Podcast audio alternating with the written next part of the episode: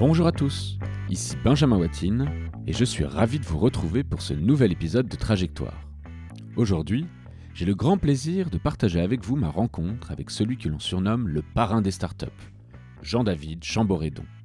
Investisseur fondateur, administrateur, vice-président puis coprésident de France Digital, l'association qui rassemble la première communauté tech française et européenne de startups, Jean-David est aussi reconnu pour avoir été l'un des instigateurs puis porte-parole du mouvement des pigeons qui a réuni plus de 75 000 entrepreneurs en colère contre la politique fiscale de François Hollande.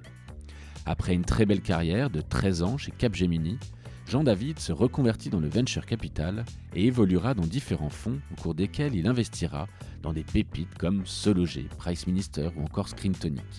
En 2009, il rejoindra Isaïe, la société d'investissement initiée par des entrepreneurs de la tech, comme Pierre Kosciusko-Morizet ou encore Geoffroy Roux de Bézieux, dont il prendra la tête en tant que président exécutif. Dans cet épisode, nous aurons donc l'occasion d'aborder sans filtre le métier d'investisseur professionnel et ce monde passionnant du venture capital et des startups dans lequel il évolue maintenant depuis plus de 20 ans. Alors tout de suite, je laisse place à notre conversation.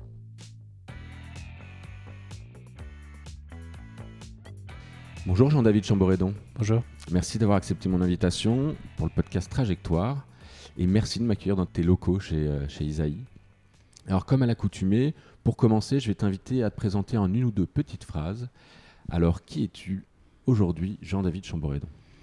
Donc je suis Jean-David Chamboredon, j'ai 56 ans, je suis président exécutif de la société de gestion Isaïe. Et par ailleurs, je suis euh, marié avec des enfants et voilà, je suis euh, président de la société Isaïe, euh, Isaïe, France Digital. On va évidemment en parler dans cette émission. Avant d'entrer dans ces sujets passionnants, eh bien, j'aimerais justement que tu puisses euh, eh bien, nous, nous, présenter un peu qui tu es, revenir un petit peu d'où tu viens. C'est un peu l'objectif de trajectoire et donc de permettre à nos auditeurs de mieux connaître la personne que tu es. Donc, si je devais commencer par le commencement, finalement, où es-tu né? As-tu des enfants? Est-ce que tu peux nous dire un petit peu? Alors, je suis né à Paris, euh, mais dès l'âge de 3 ans, j'ai émigré à Versailles et j'ai grandi à Versailles jusqu'à la prépa. Euh, et après, j'ai vécu à Paris ou en proche banlieue. Euh, je suis marié deux fois, j'ai des enfants de deux mariages. Et, voilà. Et quand tu dis que tu es né à Paris, aujourd'hui, tes, tes, parents, ils faisaient quoi? Enfin, tes parents Alors, mes parents étaient. mon père était entrepreneur après avoir été un cadre supérieur. Et ma mère était profession libérale, était avocat donc j'ai grandi dans un milieu plutôt entrepreneurial. Euh, et avec une mère qui travaille, ce qui dans ma génération n'était pas forcément euh, euh, général, en tout cas notamment pas à Versailles. Mhm. voilà. Qu'est-ce que tu en retiens de cette, cet environnement familial, justement, de deux parents qui travaillent et, et ta vie à Versailles, de tout ce passage à Versailles? Ouais, j'étais, j'étais relativement tranquille, j'étais indépendant, mes parents ne mettaient pas beaucoup de pression. J'étais dans un bon collège-lycée. Je suis allé ensuite dans une bonne prépa qui s'appelle Ginette. Euh, j'étais un bon élève qui foutait rien, mais qui était bon en maths, donc ça permettait de, de passer d'une classe à l'autre. Euh, et voilà, et donc euh, j'ai un souvenir de vélo, de baby-foot, de foot, de plus que d'autres choses, quoi. Le fait d'être à Versailles, ça t'a permis de, de, vivre moitié campagne Ouais, Versailles, c'est la première ville de province. Enfin, c'est la ville de province la plus proche de Paris. Donc euh, les, gens, les enfants sont à vélo, il y a des stades de foot, il y a des... Enfin, c'est tranquille, c'est une, ville, une ville paisible. Tu avais des passions déjà ou c'était un peu jeune encore? Oh, je joue au foot, je joue au rugby, euh, je me suis intéressé au nana à partir de la première ou de la, de la première à peu près. Enfin voilà, truc normal de, de, lycéen. Alors justement, tu me dis après tu pars au lycée Ginette, ou c'est la... Ouais. Euh, là, pareil, toujours, enfin, parcours assez standard euh, Tu es plutôt au, fond de la classe ou en tête de classe? Euh, bah en fait, je suis rentré à Ginette un peu par la petite porte parce que euh, justement, j'étais pas le gars qui avait mention très bien au bac, donc je suis rentré dans une, j'étais dans une sup un peu faible, une maths sup un peu faible, mais en fait, j'étais dans les premiers de la classe. Ce qui fait que dans la maths ils m'ont mis dans la plus dure, et là, j'étais, j'étais plus dans les premiers de la classe. Euh, voilà, donc pour la première fois de ma vie en maths je me suis aperçu qu'il y avait des mecs vraiment beaucoup plus forts que moi. Euh, bon, mais ça, j'ai quand même eu Polytechnique euh, parce que, en gros, les concours, c'est plutôt un truc qui me réussit. voilà, parce que quand il y a du stress, je suis plutôt meilleur quand il n'y en a pas. Donc voilà. Donc, euh, mais j'ai vu euh, effectivement en maths spé et à Polytechnique des gens beaucoup beaucoup plus forts que moi en termes de capacité d'abstraction, en termes de mathématiques pures. Et été très impressionné par ces gens-là. Mais à cette époque, tu te disais, euh, j'ai envie de faire Polytechnique Non, en fait, c'était un peu la logique de dire tu si tu fais une grande école, tu feras ce que tu veux. Et donc, d'ailleurs, c'est un peu ce qui s'est passé. J'ai cherché à avoir une carrière un petit peu différente de, des carrières classiques. Euh, à un moment donné, je pensais au cinéma, à un moment donné, je pensais à l'architecture. Après, j'ai découvert l'informatique. Puis c'est l'informatique qui m'a amené au capital risque. Euh, mais c'était pas câblé du tout. En, en, je sorti de l'X en 85. Euh, faire de l'informatique en 85 sans de l'X, c'était très atypique. Ouais, mais il y a une petite euh, différence entre le cinéma, l'architecture et l'informatique. Enfin, ou en tout cas, où est-ce que tu vois le, quel point commun et, euh, Écoute, j'avais trouvé un point commun à l'époque, c'était les images de synthèse. C'était le début euh, des images de synthèse et les images de synthèse, ben, c'était à la fois du, du, ça pouvait faire du cinéma, ça pouvait faire de l'architecture et ça pouvait et c'était de l'informatique. Donc il y avait un, point commun. J'ai failli faire un stage, je me rappelle, dans une filiale de Dassault, ce qui est devenu Dassault Systèmes et à l'époque ça s'appelait pas comme ça. Euh, dans justement la 3D, dans les animations et tout ça. Donc euh, c'est comme ça que je suis rentré dans l'informatique. Et du coup, tu t'y connais un petit peu dans ce secteur-là? Écoute, c'est un peu vieux, mais euh, oui, en tout cas, j'ai été informaticien, j'ai codé en Java. alors, c'était il, il, y a plus de 20 ans, mais voilà, donc je suis, je suis historiquement, je suis un informaticien. Ok. donc, tu, bon, finalement, as, tu, tu, prends la voie un peu royale qui t'est offerte, Polytechnique. Euh, T'en retiens quoi de Polytechnique? Parce que j'ai pas mal, enfin j'ai eu quelques polytechniciens euh, dans l'émission. Euh, qu'est-ce que tu en retiens et, tu l'as vécu comment toi? Bah, moi, j'en retiens d'abord que c'était euh, très agréable à 18 ou 19 ans de se retrouver indépendant financièrement, puisqu'on était des élèves étudiants payés. donc, ça m'a permis de dire à mes parents bah voilà, maintenant je, suis, je, suis, je, je fais ce que je veux, puisque je suis indépendant. Donc, ça, c'est la première chose. Ensuite, à l'époque, il y avait une très grande diversité social à Polytechnique. Je suis pas sûr que ce soit le cas aujourd'hui. Je pense que c'est de moins en moins vrai. Mais il y avait des enfants de paysans, il y avait des enfants d'instituteurs, il y avait des enfants de profession libérale, des enfants d'entrepreneurs, avec euh, beaucoup de diversité à la fois sociale et de personnalité. Euh, ensuite, euh, la culture de Polytechnique, c'est une culture à la fois patriote, mais en même temps avec une forme d'indépendance d'esprit. C'est une école militaire non docile. C'est assez étonnant d'ailleurs. Euh, bon, il y, a des moments historiques hein, pour l'école, de, justement, d'être mis du côté de la commune, etc. Enfin, c'est très puissant comme, comme, comme background et comme patrimoine. Et donc, il y a une forme de liberté d'esprit euh, qui est forte. Euh, à partir du moment où il y a de l'intelligence, tout est permis. Donc, moi, j'ai bien aimé ça. et, puis, et puis voilà. Puis après, quand il a fallu rentrer dans la vie professionnelle, il faut voir que c'était le premier septennat de Mitterrand. Toute la France était nationalisée. Il fallait devenir fonctionnaire ou fonctionnaire. Euh, moi, j'avais pas du tout envie de devenir fonctionnaire. Euh, et, donc, c'est pour ça que je suis allé dans l'informatique, parce que là, ils n'avaient pas encore nationalisé comme Gemini ou comme Sogeti. Et, euh, et voilà. Et donc, euh, c'est comme ça que je me suis retrouvé à rembourser l'État de m'avoir formé et à rentrer dans un secteur où il y avait encore très peu de polytechniciens. Tu gardes des bons potes de l'époque polytechnique ou ça t'a pas. Est-ce que on parce que j'ai l'impression qu'on se crée un peu son réseau euh, quand on fait euh, ces grandes écoles? Quelques potes, mais c'est pas euh, c'est autant de Ginette que de Polytechnique et pas forcément énormément. forcément, 35 ans après, bah, chacun a fait son chemin, quoi. Ok. Ça dure combien de temps? Ça dure trois ans, dont un an de service militaire. Tu avais fait quoi comme service militaire J'étais aspirant dans l'artillerie Draguignan, Montbéliard. Chalon-sur-Marne. Enfin bref, j'ai fait le vrai service militaire du, gars dans une jeep ou dans un char avec euh, un tri vert et tout ça. Enfin, un vrai service militaire. C'est une, bonne expérience, ça, finalement, non?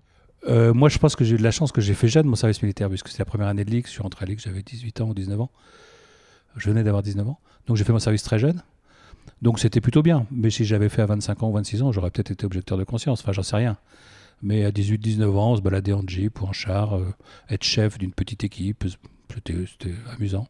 Donc j'ai vécu, vécu plutôt agréablement. Tu as, plutôt accepté euh, le fait d'être euh, d'être justement, de faire ton service militaire, etc. J'en ai connu qui se sont retrouvés, bah, je sais pas comment on appelle ça, mais au mitard, au cachot, pendant deux jours. Ouais, nous, ça faisait partie. Enfin, quand tu rentrais à Polytechnique, tu acceptais, c'est une école militaire, quoi. Donc, pas te dire, je rentre à Polytechnique, je veux pas être militaire. Enfin, c'est c'est débile. Donc voilà, c'est fait partie du package. Et puis tu sais, l'armée, euh, enfin moi j'ai beaucoup d'admiration pour l'organisation de l'armée. Euh, moi je me rappelle euh, des, officiers ou des sous-officiers, le, cursus de formation interne qu'ils avaient au sein de l'armée tout au long de leur carrière. C'était hyper bien. Alors, je ne sais pas si c'est toujours vrai aujourd'hui, parce que l'armée a évolué, c'est plus qu'une armée de métier aujourd'hui. À l'époque, il y avait une armée de conscription.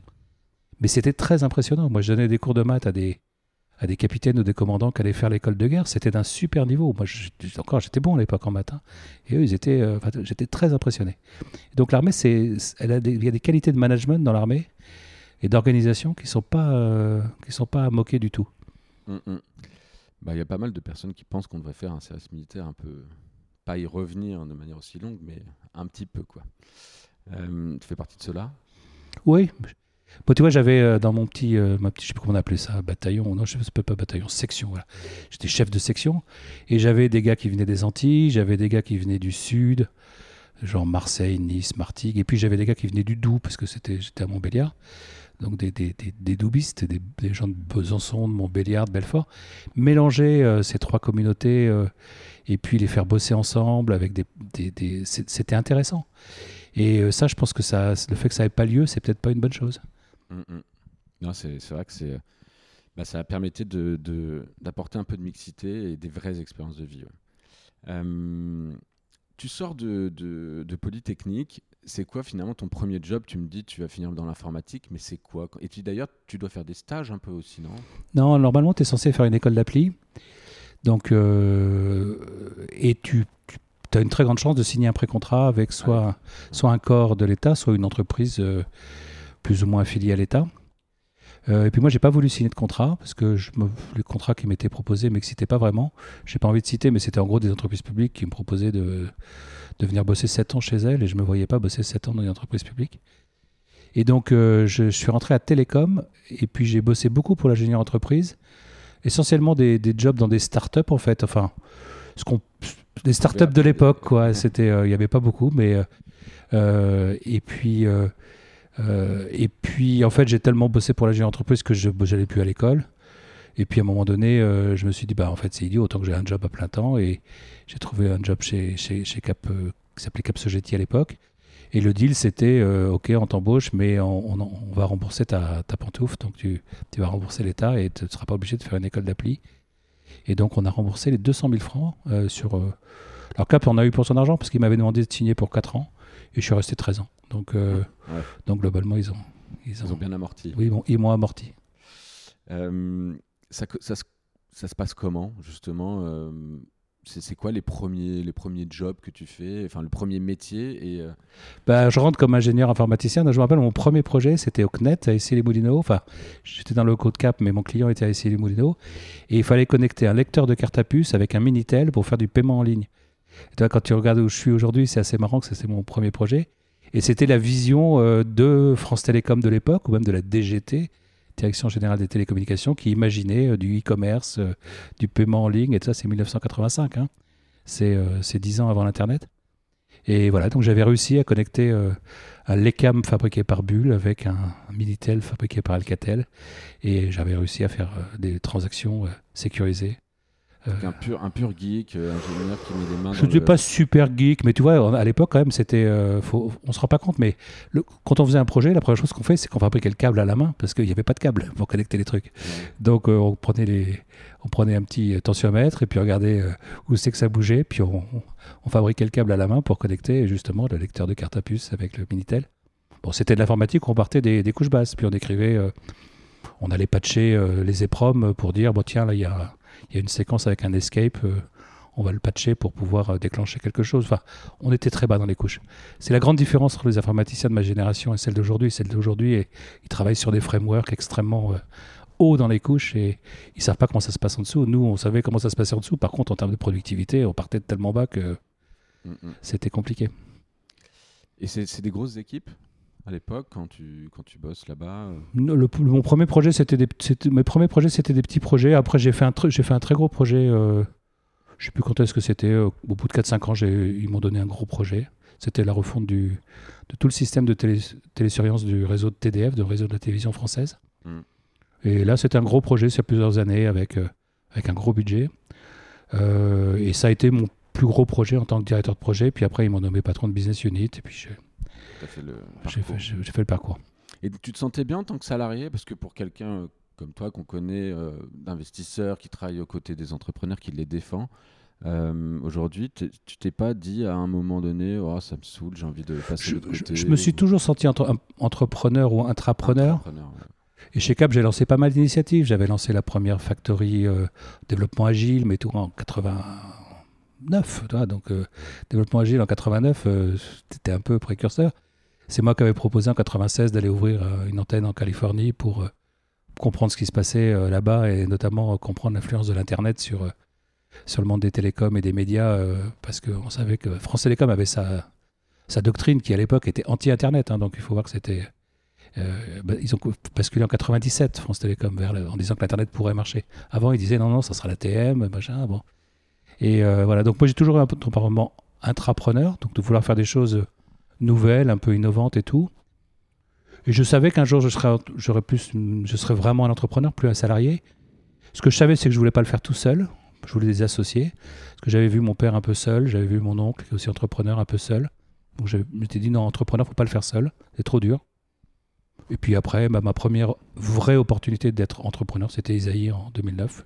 Voilà. Oui, parce que quelque part, même tes deux parents étaient très indépendants puisque, puisque Oui, mais c'était seul. Moi, le seul truc que j'aurais pas voulu faire, je voulais bien être comme eux, mais, pas seul. Pas seul. Ok. Euh, moi, je me demande euh, pas mal, mais quand on est salarié, euh, qu'on a des postes à responsabilité, quelque part, tu bosses quoi. tu es quand même un peu seul dans ton dans ton tes objectifs, tes obligations. Si, je regarde les choses, moi j'ai quitté Capgemini quand j'ai commencé à être à un niveau où il fallait faire plus de politique interne que de management de clients ou de management de people, où étais, euh, tu passais ton temps à faire pipi autour de ton territoire pour dire ça c'est chez moi, euh, machin, un truc. Et là, ça, ça me gonflait vraiment. Et quand j'ai été appelé par un chasseur de tête en 99 euh, pour rentrer dans le métier de l'investissement, ben, j'ai dit oui pour deux raisons. Un, parce que ça m'excitait l'histoire d'investissement. Et deux, parce qu'effectivement, chez Cap, grand groupe, je rentrais dans les strates où il fallait faire de la politique interne et ça me faisait un, peu. Vraiment, ça m'embêtait. Euh, et, ensuite, quand je prends mon dernier job de salarié, c'était donc chez Troisy, où j'étais le partenaire français de, de Troisy dans le secteur TMT, donc technologie, médias, télécom. J'étais beaucoup mieux payé qu'aujourd'hui. C'était très international, c'était très intéressant, j'ai appris plein de choses. Mais c'est vrai que la boîte était cotée, la stratégie pouvait dépendre du cours de bourse. Euh, euh, et, j'ai vu en 2008 euh, le groupe décider d'arrêter la tech, le, groupe décider de se restructurer, me demander de fermer le bureau de Californie, etc. Ben, je me suis dit, la prochaine fois, j'aimerais être en charge de la stratégie, comme ça, s'il faut prendre des décisions dures, au moins, ça sera moi qui les prendrai, mais ça serait, je ne les subirais pas comme, comme une décision prise par un conseil d'administration lointain qui me dit d'exécuter les choses. C'était pas mal d'éléments déclencheurs pour Isaïe. Et c'est ça, quand PKM, Pierre Cossus-Morizet, m'a parlé d'Isaïe, euh, et qu'on a discuté, etc., je me suis aperçu que bah, je pouvais être le gars qui allait faire la stratégie. Et, ça, ça, ça fait la différence clairement dans mon, dans mon, choix. On va revenir un petit peu euh, à Capgemini parce qu'à un moment donné, euh, Capgemini t'envoie ou tu, euh, décides de, en tout cas de saisir l'opportunité de partir à l'étranger, partir dans la Silicon Valley. Mm. Qu'est-ce que tu en retiens de ce passage? C'était la première fois d'abord que tu travaillais à l'étranger. Tu avais quel âge? Et, et, c'est quoi? Qu'est-ce qui se Alors, j'avais, euh, j'avais 33 ans. C'est la première fois que je travaillais avec des Américains euh, vraiment euh, de façon quotidienne. J'avais participé à quelques projets un peu européens avec des Allemands et des Scandinaves ou des choses comme ça. Dans le cadre de projets, notamment, j'avais bossé pour Ariane Espace. Il y avait plutôt des Allemands. J'avais bossé dans d'autres trucs sur dans le, le, contrôle aérien avec un peu tous les pays d'Europe, mais je n'avais jamais bossé avec des Américains, vraiment. Euh, et euh, qu'est-ce que je retiens? Bah, Je retiens que ça m'a ouvert l'esprit de découvrir les, États-Unis, de découvrir la mentalité américaine, de découvrir les organisations américaines, de découvrir la créativité de la Silicon Valley. Tout ça, ça m'a ça m'a vraiment enthousiasmé. Je pense que j'y étais à la plus belle époque de la Silicon Valley, 97, 99, parce qu'elle était encore euh, un peu utopique, un peu naïve, un peu. Aujourd'hui, elle est devenue très très puissante et très castique. Euh, elle n'avait pas le, pouvoir qu'elle a aujourd'hui. Il n'y avait pas les GAFA. C'était, c'était encore Wall Street qui avait le pouvoir à l'époque. Les, gens de Californie, ils, faisaient, euh, ils, inventaient des trucs, mais c'était, c'était Wall Street qui faisait du pognon avec. Euh, donc le monde, la, chose était un petit peu différente. Euh, voilà, et j'ai des choses que j'ai beaucoup aimées. Il y a des choses aussi que j'ai trouvées frustrantes dans la, dans la culture américaine. Et, euh, Comme quoi bah, par exemple, c'est très difficile d'avoir des amis américains. La notion de relation sociale, d'amitié, euh, elle est très très différente, elle est très codifiée, elle est, très, elle est en apparence très superficielle. Euh, refaire le monde autour d'une bouteille de pinard avec des Américains, ça se fait pas, ça n'existe pas. Euh, en Californie, mes meilleurs copains, ils étaient finlandais. Ou... C'est assez étonnant, hein, mais on s'appelle. les Américains, ils ont ce truc de, toute façon, ils sont, ils sont toujours, t'es toujours hyper sympa. euh, Mais c'est utilitaire, ils ont une relation Ouais. utilitaire avec les autres. Ouais. Euh, et donc finalement, on s'apercevait d'ailleurs de la proximité euh, qu'on avait entre Européens. Ah bah, le besoin de parler à son âme, c'est un besoin européen, c'est pas un besoin américain. C'est intéressant. Euh, pourquoi t'es euh, t'es envoyé là-bas et pourquoi Bah, L'idée, c'est ce que je disais tout de suite tout à l'heure. Là, c'est euh, il y avait euh, France Télécom qui avait une doxa qui était que l'internet resterait marginal, mais serait sans doute un, un- une failure parce que le protocole n'était pas assez protégé, pas assez euh, parce que le TCP/IP globalement, c'est ça garantit pas de qualité de service. Euh, mais il y avait quand même des gars chez France Télécom qui bossaient euh, sur Internet. hein. Il y avait notamment Dufourc, patron de BPI, qui, était, qui lançait Wanadu un peu en, en loose day. Euh, mais donc il y avait besoin de comprendre ce qui se passait. Cap avait un très gros euh, beaucoup avec les opérateurs télécoms. À l'époque, les opérateurs télécoms étaient tous en train de. Il y avait une déréglementation, donc il y avait des opérateurs télécoms partout qui poussaient, opérateurs fixes, opérateurs mobiles, etc. Et donc il fallait bien comprendre l'internet. Et donc euh, bah, j'ai proposé d'ouvrir une petite structure en Californie. J'ai dit on va faire un truc. On va faire du bizdev, ça, ça va coûter de l'argent pour repérer des partenaires, des, des startups, des technos. Et puis on va faire un peu de, pro- de, de- de business là-bas au sens vendre des projets. Comme ça, ça permettra d'équilibrer. Et donc si je fais un truc qui coûte rien, euh, vous êtes d'accord Et ils ont dit ok, on te laisse un million de dollars. Je crois que c'était un million de dollars de pertes sur la première année. Après, il faut que tu sois à l'équilibre. Et, et, euh, et donc j'ai monté cette petite structure qui a dû monter, je sais pas, 20, 20, 20 ou 30 personnes. On bossait pour des grands clients, on avait Microsoft, on, avait, on a bossé pour Netscape, on a bossé pour, on bossait pour des opérateurs télécoms euh, dans le Colorado, euh, Voilà. en Floride. Et en même temps, on, faisait des, on, on- on se connectait à les grands partenaires, les Cisco, les Sun, le- les Oracle, mais aussi des startups. Et c'est là que j'ai découvert le monde des startups, le monde des VC, euh, et que j'ai, on a quelques partenariats qui ont très très bien marché dans le domaine du billing, du customer care, du micro-paiement, où Cap était l'intégrateur d'une solution découverte par euh, l'équipe en Californie et implémentée en Europe par Capgemini euh, chez les opérateurs télécoms. Les premiers ponts entre start-up, grands Voilà. groupes. Là. Absolument. Euh, là, du coup, tu récupères une, une casquette de bizdev, de, de, un peu de chef d'entreprise quand même. C'est le fameux entrepreneuriat. Euh, ça te fait quoi? Enfin, je veux dire, ça faisait déjà pas mal de temps que tu, tu dirigeais des équipes et que tu faisais du management ou? Ouais, j'avais géré des grosses là, équipes. t'es chez- plus trop ingé là. Euh, non, non, mais ça faisait bout de temps que j'étais là. Toi, on parle de 97-99 et j'étais, j'ai été nommé patron euh, d'entité chez Cap en 92. D'accord. faisait Et euh, donc ça fait, tu vois, ça déjà 6-7 ans. Et j'avais des équipes à Paris euh, de 2 ou 300 personnes depuis quelques années. Donc j'étais, non, j'étais déjà un manager à l'époque. Donc, tu as gravi toutes tes échelles dans le et après, tu es devenu manager dans, dans cette Ouais. boîte.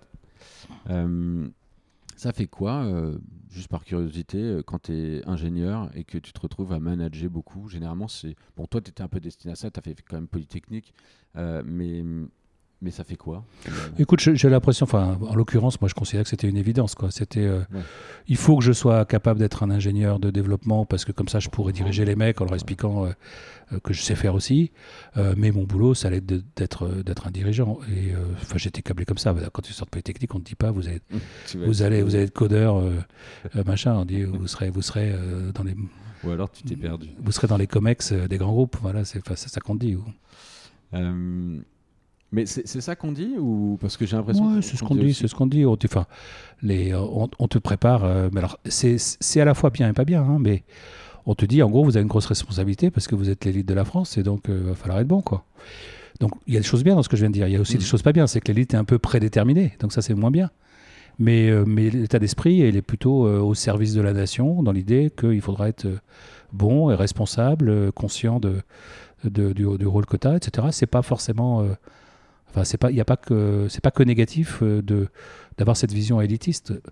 Ce qui me paraît très négatif depuis euh, 30, euh, 30 ans, c'est que l'é- l'élite se reproduit, elle devient euh, endogène, euh, at- ataviste. Euh, mais si l'élite était ouverte, si l'ascenseur social fonctionnait, ce système élitiste, il n'est pas si mauvais que ça. Euh, si on revient à la, période euh, donc Silicon Valley, finalement, qu'est-ce qui te qu'est-ce qui te qui fait que tu, repars d'ailleurs de cette expérience? Et d'ailleurs, est-ce que tu as été rentable? Parce que tu leur as, tu vendu le fait que tu allais être rentable. Peu ou prou, oui. Le, business équilibré. En, plus, mon cap euh, dans le secteur télécom à l'époque, ça marchait vraiment très très fort. C'était avant l'éclatement de la bulle Internet. Donc, euh, je sais pas si on était, j'ai- équilibré les comptes au, dollar près, mais globalement, ça allait. Et on a fait des très très beaux projets. Le Cap était très content, etc. Donc, euh, donc euh, il n'y avait pas de, sujet. Le, truc était plutôt un, succès. Et j'ai été, euh, et en fait, j'ai la conjonction. euh, ce qui m'a fait quitter le groupe fin 99, ça a été un, appel d'un chasseur de tête qui m'a dit voilà, il y a gros, groupe Arnaud, donc le- la holding de Bernard Arnault, qui se lance dans l'investissement Internet. Il cherche quelqu'un qui connaît la techno, est-ce que machin. Donc ça m'a intrigué. Et puis l'autre, il y avait Cap qui allait fusionner avec, c'était avec qui? C'était avec Young Consulting, euh, qui refaisait son organisation. Et moi, j'avais réussi à me tailler une espèce de position un peu bizarroïde où j'étais rattaché au secteur télécom, j'étais aux US, mais j'étais pas rattaché aux US. Enfin, j'avais réussi à, faire ma toutouille. Et là, on commençait à me mettre dans une matrice. On disait du point de vue HR, tu seras là, du point de vue secteur, tu seras là. Et là, j'ai dit, ça va devenir compliqué, ça, votre organisation là. Euh, et voilà. Et donc, le fait que cette fusion euh, me paraissait un peu complexifier les choses, que je voyais qu'il y avait beaucoup de politique parce que ce que j'avais créé avait pris de la valeur, évidemment. Euh, Les gens euh, se disaient, bah, tiens, l'Internet, ça oui, maintenant c'est mainstream, euh, etc. Bah, finalement, ça a déclenché le fait que j'ai été pour la première fois ouvert à, à quitter le groupe et je l'ai quitté. Tu t'es pas dit tiens, je vais rester faire l'Eldorado aux États-Unis, dans la Silicon Valley? Bah là, le, le, le job qui m'a fait, qui fait quitter était un job à Paris. Donc, euh, sont Donc, vraiment venus te chercher en plus aux États-Unis. bah oui, c'était, en fait, c'était, bah, le mec avait bien, enfin, le chasseur de tête avait bien fait son Bien fait boulot. son hein. boulot, ouais. Euh, Bernard Arnault disait Je veux un mec qui connaît la techno, qui connaît l'Internet. Euh, bah, le gars, va chercher en Californie des Français qui connaissent la techno, connaissent l'Internet. Puis, puis il tombe sur moi. Et voilà, donc, euh, non, c'était, c'était une bonne chasse. Enfin, mec, euh, bonne pioche. Euh, du coup, c'est quoi? Ça s'appelle comment cette aventure? Et, et qu'est-ce que tu dois y faire? Ça n'a pas duré très très longtemps, ça a été super intense. On est resté, euh, toute l'équipe, on est resté assez proche parce qu'on a bossé comme des fous. Mais ça n'a pas duré, ça a duré une grosse année. Le, Ah, temps, que la, le temps que la bulle euh, explose. Ah oui, puisqu'ils sont. On est- on s'est créé, enfin, on a monté l'équipe très fortement fin 99, début 2000. Et puis la bulle Internet, ça a commencé à, à exploser en juillet. Et on a, on a traîné encore euh, quelques mois. Puis, et puis euh, les, les équipes ont été, entre guillemets, démantelées. Et, euh, et voilà, donc, mais c'était c'était très très intense, très agréable. Euh, on avait fait quelques trucs pas mal. Et puis, puis moi, j'ai découvert que le monde de l'investissement, c'est pas si complexe que ça. J'étais rentré plutôt comme un technologue. Puis au bout d'un an, je savais faire un deal, quoi. Donc euh, bah, c'était bien. J'avais appris. C'est un peu mon MBA. Voilà. Ouais. j'ai fait mon MBA chez Monsieur Arnaud. Du coup, enfin, ça, ça, juste, ça, ça, ça se pète la figure, c'est fini, l'entité elle est fermée. ou- moi, j'ai pas mal. Enfin, je veux dire, le, quand tu regardes, euh, c'est là que tu vois euh, qu'il y a des gens qui sont des entrepreneurs investisseurs et puis des gens qui sont des gérants. Euh, Bernard Arnault, c'est un entrepreneur investisseur. Donc, à un moment donné, il voit l'Internet, il dit Je vais mettre du pognon. Il met beaucoup d'argent. Je sais plus comment c'était, mais plusieurs centaines de millions d'euros. La bulle éclate, il reprend ses billes, il prend sa paume, il garde quelques trucs. euh, voilà, il, il arbitre. D'ailleurs, globalement, euh, je pense qu'au bout du bout, finalement, il s'y est Il s'y retrouvé en prenant le temps, etc. Euh, mais bon, bah, moi j'ai observé ça, c'est la première fois que je voyais ça. Euh, donc je trouvais ça intéressant. Et la suite, c'est tu pars, euh, tu pars où? Alors je suis, je bascule de, de, donc de, ouais, de, de, Groupe Arnaud Europe at Web à Viventure, Vivendi, enfin Vivendi, Viventure. Ouais. C'est pareil, ça dure pas très très longtemps, puisque je suis à la fin de l'ère Messier. euh, et euh, donc je rentre, je sais plus exactement quand, fin 2001, un truc comme ça. Et, euh, et je dois en ressortir euh, mi-2003. Et je sais plus quand est-ce que Messier s'est fait sortir, mais en gros, on était, la Viventure était vue par la nouvelle direction comme un truc que Messier avait créé. Donc, Donc il fallait le, le liquider ou le, ou le, le nettoyer. Et donc c'est ce qui s'est passé. Ils ont vendu le truc à des vautours. Les vautours ont voulu me, me, garder. J'ai dit moi je bosse pas avec des vautours et je suis parti. Euh, voilà. Qu'est-ce que tu appelles des vautours là, dans ce monde-là? Parce que bon, c'est quand même un monde un peu difficile, le monde de l'investissement. Bah tu sais, t'as, euh, t'as- dans notre métier, tu as en gros euh, les gens qui font ce métier de façon, euh, on va dire, dans une logique très long terme. Euh, où ils savent qu'une belle histoire, il faut la, tu la construis entre 7 et 10 ans, euh, que tu as une relation avec l'entrepreneur, qui est une relation basée sur l'alignement d'intérêts, etc., etc. Bon, tu peux les appeler les naïfs, mais c'est quand même l'épine dorsale de notre métier. Et puis il y a des gars que tu vois débarquer de temps en temps quand il y a des crises, quand il y a des opportunités, qui font des coups. Bon, euh, et bon, bah, en l'occurrence, les vautours, c'est mecs qui font des coups, quoi. Euh, et donc là, typiquement, un Vivendi qui décide de se défaire d'un fonds de capital risque, ben, il y a un coup à faire. Donc euh, là, tu vois arriver des mecs qui aiment faire des coups. Euh, et, là, j'ai été chassé à nouveau par 3i, donc qui est un groupe anglais, qui avait un bureau à Paris, qui avait mis son bureau capital risque un peu en jachère à Paris, donc qui faisait plus de tech à Paris, et qui avait nommé un Anglais qui était venu s'installer à Paris pour voir si ça faisait du sens de relancer une équipe tech euh, à Paris. Et la conclusion de l'anglais, c'était oui, il y a de quoi euh, lancer euh, une équipe tech à Paris parce qu'il y a des bons ingénieurs, il y a des beaux projets.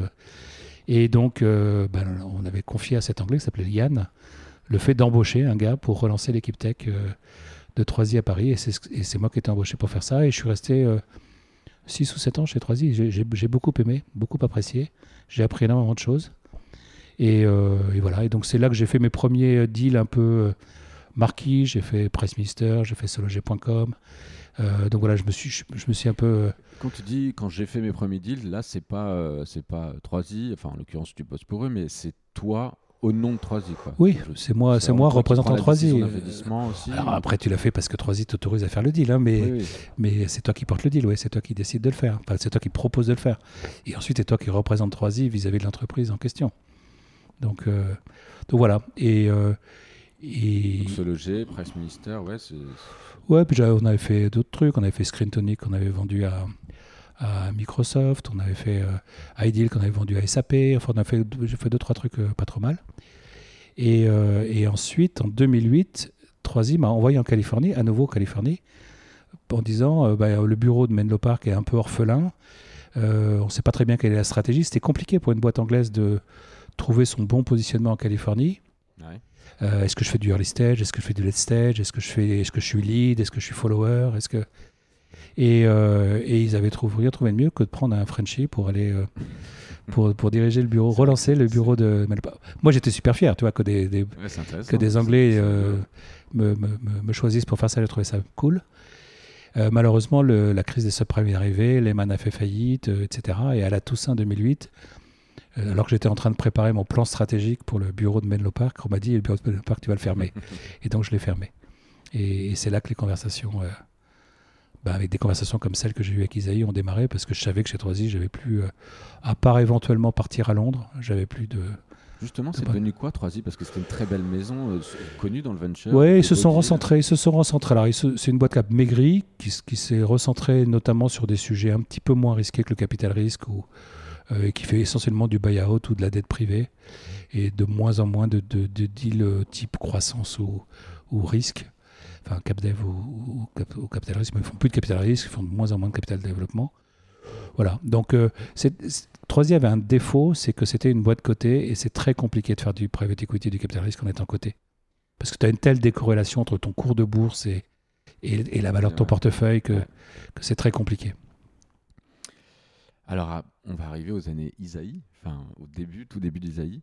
Comment ça se passe? Bah, maintenant, maintenant que tu me dis qu'avec 3i, tu avais investi dans, dans, Price Minister, je me dis qu'il y a une petite relation qui, est en train qui a dû être faite. Euh, comment ça se passe? Écoute, euh, donc, moi j'étais au bord de Price Minister de 2000, fin 2004 jusqu'à bah, jusqu'à la session à Rakuten. Euh, assez proche de, Pierre, enfin beaucoup d'échanges euh, avec lui, on préparait les boards ensemble, etc.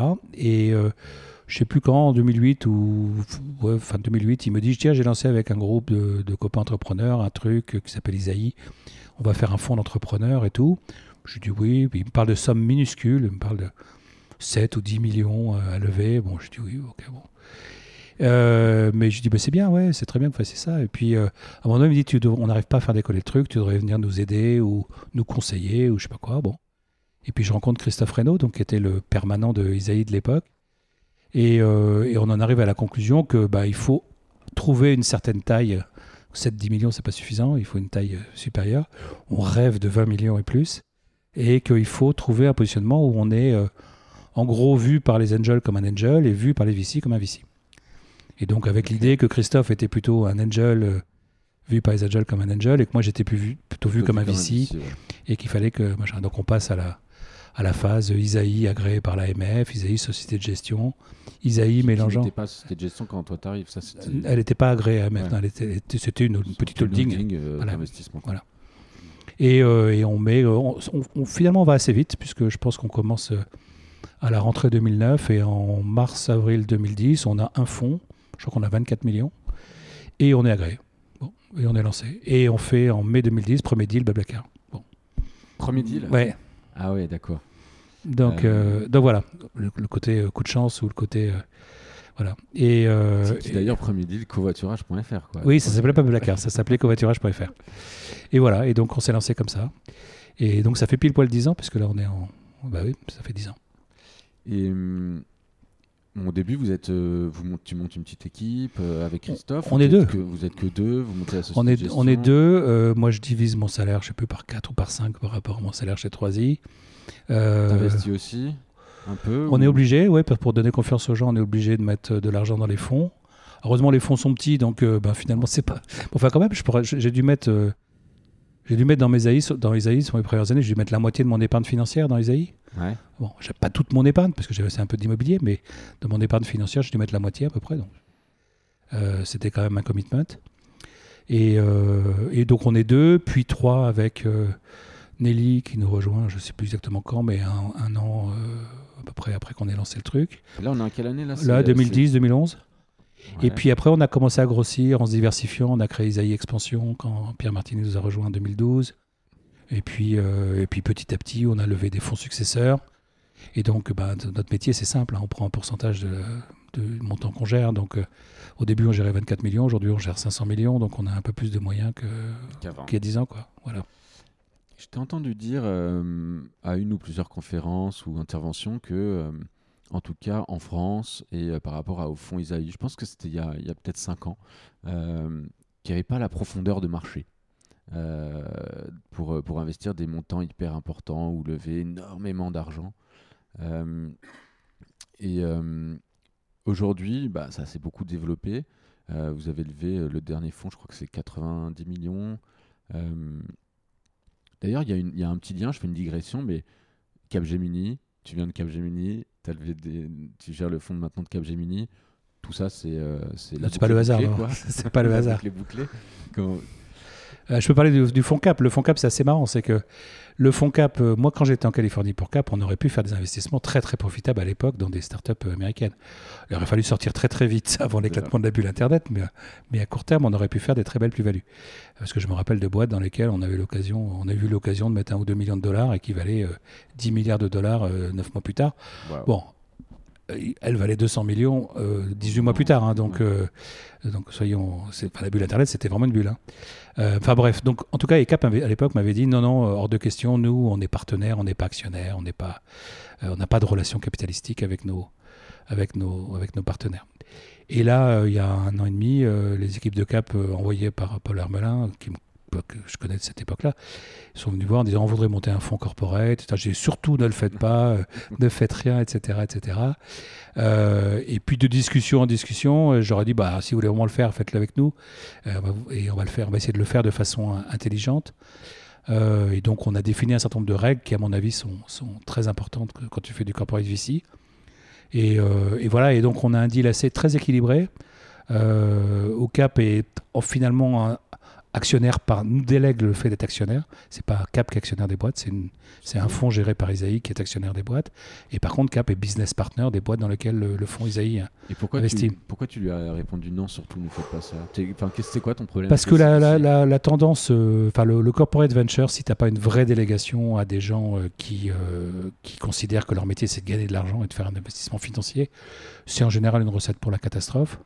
Euh, parce que tu mélanges stratégie euh, Et euh, finance. et finance et en fait faut pas mélanger enfin, une start-up sa seule stratégie c'est d'être euh, c'est pas c'est d'avoir la même stratégie que son partenaire euh, grand groupe c'est de c'est de casser la baraque quoi et euh, et, euh, et voilà et quand, quand tu es investisseur financier ben tu veux que la boîte elle casse la baraque quand tu es partenaire euh, grand groupe, tu veux que la boîte elle fasse qu'elle soit docile, elle fasse ce que tu as envie qu'elle fasse.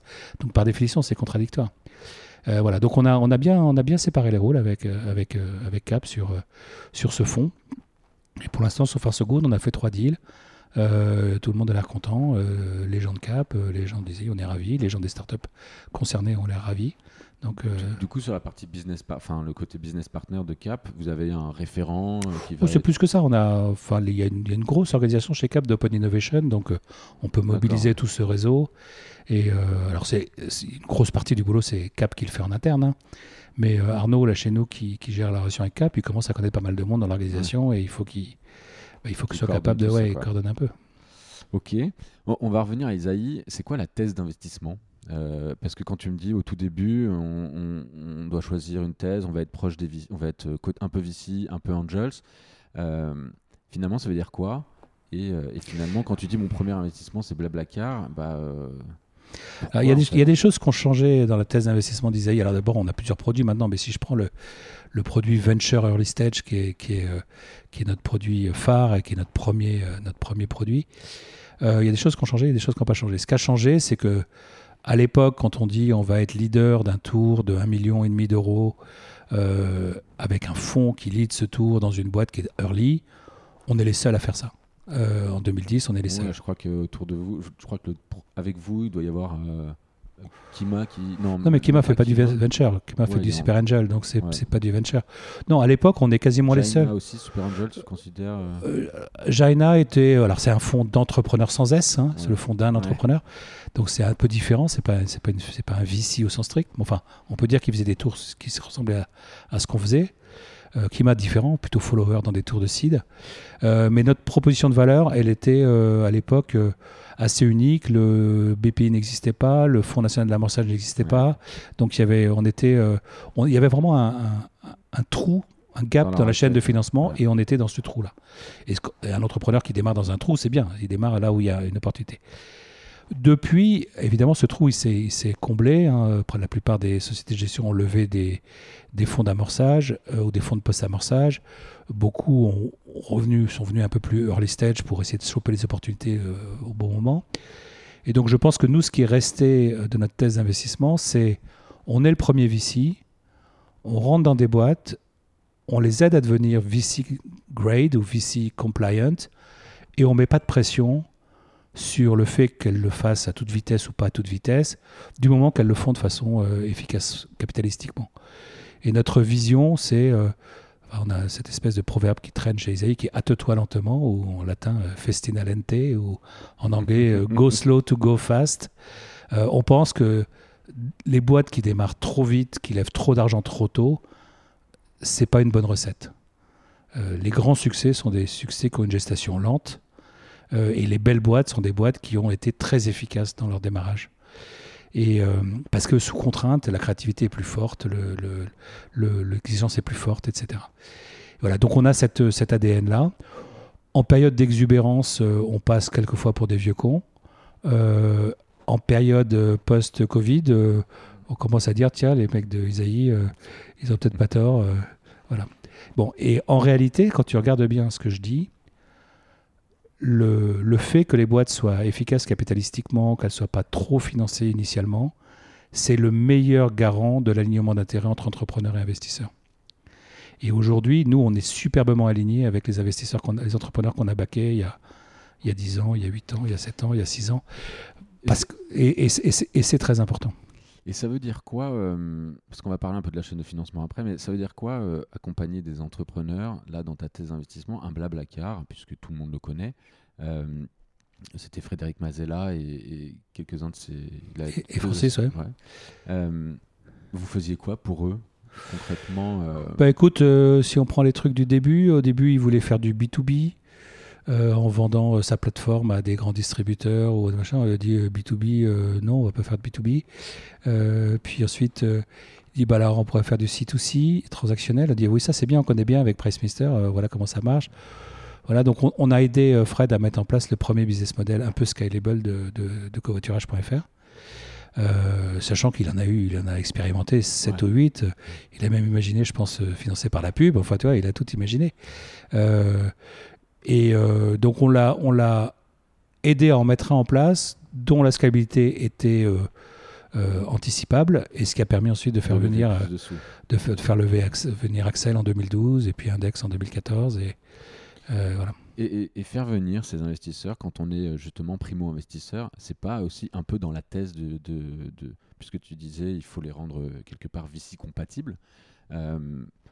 C'était c'était le job de qui et c'était est-ce que c'est le job de quelqu'un d'aller finalement euh, accompagner les entrepreneurs? Ça mélange parce que tu vois, nous on, nous, on peut créer la relation. Nous, a priori, quand, on, quand une boîte a été backée par Isaïe, euh, les gens de, de Balderton, d'Axel, d'Index, Ils vont euh, vont regarder. Bon, maintenant, si l'entrepreneur c'est une tanche et qu'il n'est pas capable de vendre son Mhm. truc, il va rien se passer.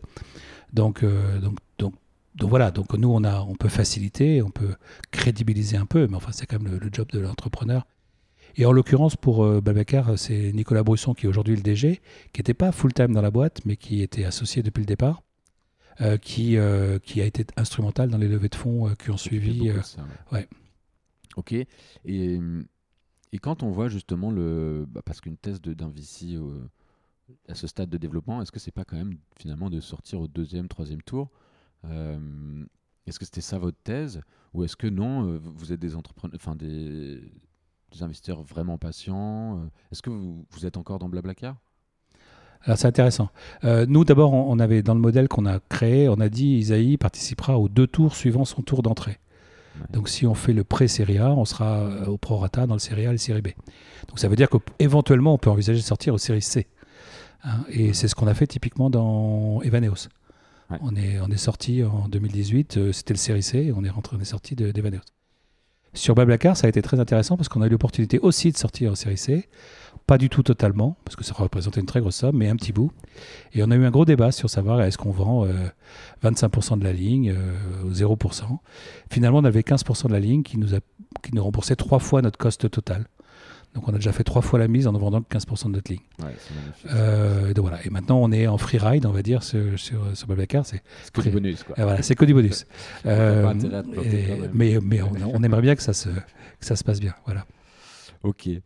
Euh, si on fait un petit parallèle entre l'époque de la chaîne du financement, euh, ça nous permettra de faire un pont avec, avec tes, tes nombreuses actions, notamment à tête de France Digital. La chaîne du financement, elle a énormément évolué. Moi, je suis dans le dans l'investissement. Enfin, je vois le capital risque depuis aussi une dizaine d'années, justement l'époque de Christophe Reynaud. Euh, quand vous mettiez un tour de 1 million, 1 million et demi, c'était quand même, déjà un très beau ticket d'investissement et on, disait presque que c'était un, série A. Euh, Aujourd'hui, tu mets un million, tu fais euh, du pré-série A, voire un, petit un seed, gentil Qu'est-ce qui se passe dans ces cas-là, dans, dans une thèse d'investissement justement comme celle de, de d'Isaïe Et, euh, et est-ce que vous est-ce que vous continuez à mettre euh, des, des petits Bah, tickets déjà, on a, on a, si on prend notre core stratégie venture, on a fait évoluer le ticket moyen. C'est-à-dire que le fonds 1, on était plutôt entre 750 et 1,5 million. Le fonds 2, on était entre 1 et 2 millions. Et là, on vient de lever le fonds 3 et on dit que c'est entre 1 et 3 millions. Notre ticket d'entrée. Donc déjà, on, on- on- on s'adapte un peu au marché. hein, bon, est-ce oh, que, est-ce que ça va pas se calmer d'ailleurs Ça, on en reparlera après. Mais, euh, Écoute, on a lancé la levée de fonds, on a lancé la levée de fonds euh, de Venture 3 avant que Covid arrive, Ouais. avec l'idée quand même que le cycle ascensionnel dans lequel on était pouvait pas durer éternellement, mais avec quand même le besoin d'avoir une flexibilité et d'être capable de l'idée des beaux tours de table. Et si euh, il faut 3 millions pour l'idée d'un beau tour de table, eh ben on est on est prêt à mettre 3 millions. Euh, donc déjà on a fait évoluer ça, et ensuite on est clairement euh, capable de rentrer un peu plus tôt qu'avant.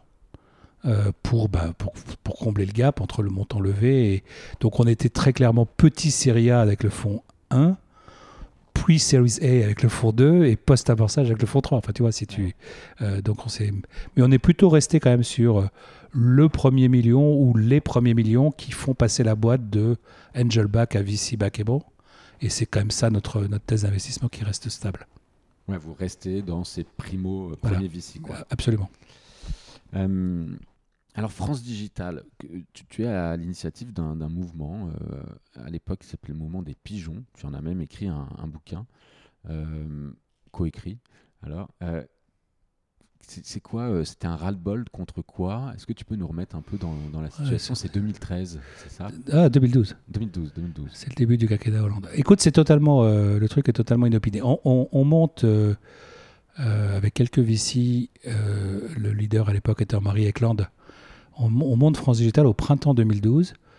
Euh, et on a une très bonne idée, euh, qui d'ailleurs je pense j'ai un peu contribué à cette idée, qui est de dire qu'il faut faire une association, non pas des VC, mais des VC et des entreprises backées par les VC, euh, de façon à être, pouvoir parler auprès des pouvoirs publics en étant représentatif d'un écosystème entier et pas simplement d'une profession, la profession d'investisseur. Ça c'est fort déjà. et donc c'est là qu'on crée, on invente cette structure avec deux présidents, avec 10 board members entrepreneurs, 10 board members investisseurs, etc. etc. Et donc, je fais partie des membres fondateurs de, France Digital. Et, et, on le faisait aussi, on le faisait avec deux choses, en disant, un, on est mal connu euh, de, des, pouvoirs publics, l'écosystème tech, euh, capital risque et, machin, un lobby. Et deux, Hollande, il était quand même, enfin, l'alternance politique était quand même assez prévisible. Et Hollande, il était terrorisant euh, parce que ah bah, le capital pour lui c'était le diable. Mon ennemi c'est la finance. Enfin, toi, t'es ici, on te dit mon ennemi c'est la finance, t'es quand même, tu, tu pétages quoi. Et euh, surtout que nous on se considère comme une gentille finance, mais mais on fait partie de la finance. Moi, j'ai pas de honte à dire que mon métier, c'est un métier de financier. Hein. Et, euh, et, donc. Euh, bah, es au, plus, tout début du capital. Voilà, on est, on est de la finance plutôt gentille, plutôt longue, plutôt, plutôt simple, plutôt, basique, plutôt basique, plutôt proche de l'économie réelle, mais bon, on est de la finance. Et donc, euh, le, projet, on, on, suit la préparation du projet de loi de finances 2012, qui était le premier projet de loi de finances du quinquennat Hollande. Donc, forcément, celui où se passe plein de trucs, où il y a plein de machins euh, qui changent. Et on avait euh, Fleur Pellerin comme interlocutrice à Bercy, qui était en charge des PME et du numérique. Et globalement, elle fait du bon boulot, Fleur. Elle, elle, arrive à pas toucher au JEI, pas toucher au FCPI, pas toucher tout ce qui finit par un I. Elle, elle le préserve, elle, elle fait qu'il n'y a pas trop de changements, etc. Donc on est plutôt euh, rassuré. Et puis à un moment donné, moi je pose la question, je dis oui, mais enfin, les, par contre, les plus-values. Euh, euh, est où? Parce qu'ils voulaient taxer le travail comme le capital, etc. Ce qui est une idée évidemment totalement absurde. Euh, dire, ah bah ça c'est chez Cahuzac. Et j'ai eu de la chance que ce soit Cahuzac qui était le ministre porteur de ça. Et euh, c'est Cahuzac, c'est pas, c'est pas euh, PME numérique, c'est horizontal. Ça couvre toutes les plus-values et tous les dividendes, tous les revenus du capital. Et en gros, on comprend que ça va être un truc avec petits abattements en fonction de la durée, mais où en gros, le capital va être taxé marginalement à 62-63%. Et là, tu te dis, euh, bah, si je suis business angel, que j'ai une chance sur de tout perdre, et quand je gagne, je suis taxé à 62, 63, peut-être un certain nombre de gens qui vont hésiter à continuer à faire ce job parce que ça marche plus. Et donc, je comprends, je, comprends ça. J'ai une interview euh, prévue avec la Tribune, euh, avec une journaliste, qui m'a dit bah Oui, mais c'était une, une, promesse de Hollande. Je lui dit Mais attendez, oui, ok, peut-être. Sur les dividendes, à la limite, pourquoi pas. Mais sur la plus-value, c'est pas possible c'est un tue l'amour absolu. Si on taxe les plus-values à 102, 103%, ça, ça tue l'écosystème. Elle me dit dividende, euh, plus-value, c'est pareil, c'est l'actionnaire. bon, et là, je, dis à la journaliste, j'ai demandé à Philippe Mabi, qui est, je sais pas s'il est le patron de la, rédaction, je vais écrire un truc. Et, euh, et donc, euh, c'était la veille de, la publication du PLF au, Conseil des ministres, le lendemain. Et donc pendant la nuit, j'écris un truc. Et euh, j'écris avec une forme de, ferveur ou de, verve, euh, je ne sais pas comment on peut dire. En tout cas, j'étais très très motivé à, vouloir que mon, case soit entendu. Et donc je fais mon, petit papier qui, est publié euh, sur la tribune.fr et sur lequel je me dis, je vais avoir 15 emails de confrères ou d'entrepreneurs qui me disent bien, joli papier, bien, euh, écrit, euh, bravo, mais on n'y peut rien, on est dans un pays communiste, euh, ils sont tous tarés. Bon, de toute façon, moi je fais mes bagages, je pars à Bruxelles. je m'attendais à ça. Et en fait, le truc part, c'est le part de, la folie sur Twitter. le truc est repris, repris. Ça passe devant. Je crois que c'était le, le mois où l'iPhone 5 est sorti. Et sur Twitter, ça, dépasse iPhone 5 euh, en France. Mon, ma tribune. Un truc hallucinant. C'était un truc de fou. et, euh, des milliers d'entrepreneurs. et à ce moment-là, tu as euh, Carlos Diaz et Fabien Cohen qui créent la page, une page Facebook en disant on n'est pas des pigeons et qui publient mon truc en disant on n'est pas des pigeons. Et puis là, des milliers et des milliers de gens qui like, des milliers et des milliers de gens qui, qui, qui, qui s'intéressent au truc. Et pendant le week-end qui suit, il y a Soumier de BFM Business qui, qui m'appelle, dit j'ai vu ce truc des pigeons là, c'est très bizarre. Euh, je dis moi je suis pas pigeon, moi j'ai juste écrit un truc mais visible. Bon et euh, je viens expliquer euh, le matin, lundi matin sur BFM Business l'histoire. Et euh, Carlos et Fabien ils me disaient écoute, tu es un super beau porte-parole des pigeons, donc tu es le porte-parole des pigeons. Donc j'ai dit ok. J'ai dit il en faut un deuxième parce que moi je suis un peu vu comme un investisseur, donc j'avais la vision France Digital, donc j'appelle Mathieu pour Olivier Mathieu pour être le, le porte-parole entrepreneur. Et puis on a fait notre petit lobbying tout le mois de d'octobre. et puis après, c'était Macron et Pellerin, en gros les deux interlocuteurs, Macron à l'Élysée et Pellerin à Bercy. Et puis on a lancé les, assises d'entrepreneuriat. Et puis, euh, et puis en mai, le mai suivant, euh, euh, Hollande a annulé tout ce qui avait été voté en fin 2012 et est revenu en arrière, avec une situation qui était même plus favorable qu'elle ne l'est aujourd'hui oui, sur les détentions très longues, parce qu'on avait, on avait négocié un abattement hallucinant de 85% sur, sur les actionnaires de long terme. Et qu'est-ce que ça, finalement, qu'est-ce que ça t'apporte, toi, déjà, à titre personnel? Tu te retrouves comme ça euh, Écoute, ça me... Personnage public, quand même, là-dessus. c'est à ce moment-là que tu deviens plus un personnage public. Et, franchement, c'est pas la vocation des VC. On avait fait plutôt un métier, on est derrière les rideaux et ça nous dérange pas d'être derrière les rideaux. Tu vois, on est plutôt des régisseurs que des, que des acteurs ou des réalisateurs. Euh, donc, euh, il n'y a pas du tout, je pense pas que la profession et les gens de cette profession aient un besoin médiatique. Par contre, comme c'est un métier pas très bien compris, comme il y a beaucoup de préjugés sur le, rôle d'investisseur, etc. Euh, bah, moi, j'ai trouvé très intéressant d'être pédagogue et d'expliquer et d'offrir un visage, euh, un visage qui, qui bullshit pas, qui raconte les trucs, qui dit, euh, qui dit comment, comment se passent les choses, à la fois aux députés, aux gens dans les ministères ou aux médias. Et donc, j'ai bien aimé l'occasion pédagogique qui m'était donnée de, de faire ça. Je dois avec là, j'ai quitté mes mandats chez France Digital à la fin de l'année dernière et je, calme pas mal le jeu sur ces sujets-là parce que j'ai beaucoup trop bossé de 2013 à 2019. Enfin, j'ai, je bossais 6 jours sur 7. Enfin, bon, bref. Donc là, j'ai essayé de calmer un peu le jeu. Mais bon, c'est une bonne expérience. Et puis, toi, c'est marrant de se retrouver face à, comment fonctionne l'administration centrale à Bercy. Je savais pas comment fonctionne le cabinet à l'Élysée. Je savais pas. Bon, maintenant, voilà, j'ai un peu appris des trucs. Puis c'est devenu quand même euh, une, très très belle association, France Digital. Oui, c'est un gros. Euh, quand j'ai quitté la présidence, les, caisses étaient pleines, le nombre de membres euh, au plus haut. Et donc j'espère que ça va continuer. Mais oui, on a fait un, gros bout de chemin, ouais. Et il y a eu des, des moments justement dans, dans l'histoire de France Digital, puisque tu en as été à la tête pendant les quatre premières années, grosso modo. C'est des maris, puis moi. Donc moi j'ai fait les quatre années. Marie a fait trois ans, j'ai fait quatre ans. Et il y a eu des moments que toi t'estimerais de flop ou vraiment difficiles parce que j'ai l'impression que c'est une, start-up euh, en pleine croissance. Quoi, non, non, on n'a pas eu de. On n'a pas eu de. Non, ça c'est. Euh, on a eu une crise d'adolescence un peu permanente parce que euh, des demandes qui venaient, des initiatives qui étaient lancées, des, des équipes qui bougeaient pas mal. Enfin bon. Donc, puis une assos, c'est pas comme une boîte. Quand même un peu plus de mal à la. toi, tu es, bénévole, toi, donc t'es pas tu peux pas y passer non plus euh, beaucoup beaucoup de temps en micromanagement. Donc c'est plutôt une, une, start-up euh, auto-managée, on va dire. Ouais, mais une start-up euh, avec, avec à sa tête, et c'est ça qui est quand même vachement intéressant, un peu les, les, les, stars de chacun des écosystèmes. Ouais, mais tout en, étant, tout en étant à la tête sans être à la tête, parce qu'encore une fois, tu es bénévole, tu es, là pour, es là pour représenter l'association à l'extérieur, vis-à-vis des pouvoirs publics, vis-à-vis des parlementaires, vis à -vis des médias. Tu, tu fais une partie de la gestion parce que tu es le bureau et c'est toi qui machin. Mais c'est quand même un peu, un petit peu, c'est pas la même chose que si c'était ta boîte. Et, euh, et avant qu'on ait Nicolas euh, Brienne qui, qui, qui, gère ça de main de fer, si je puis dire, c'était, c'était quand même un petit peu à, volo. Mais c'est normal. Toi, le premier budget euh, de, annuel de France Digital, ça devait être, je sais pas, ça devait être 100 000 euros. Et puis, dernier budget quand j'ai quitté, c'était presque 2 millions. Donc, on est, on a, évidemment, ça, ça, ça a changé. Non, moi je trouve que c'est intéressant puisque le, le problème souvent de ce type d'association, euh, c'est souvent euh, bah, les membres doivent, les membres du bureau de l'administration vont se mettre en, avant euh, et en profiter pour leur business.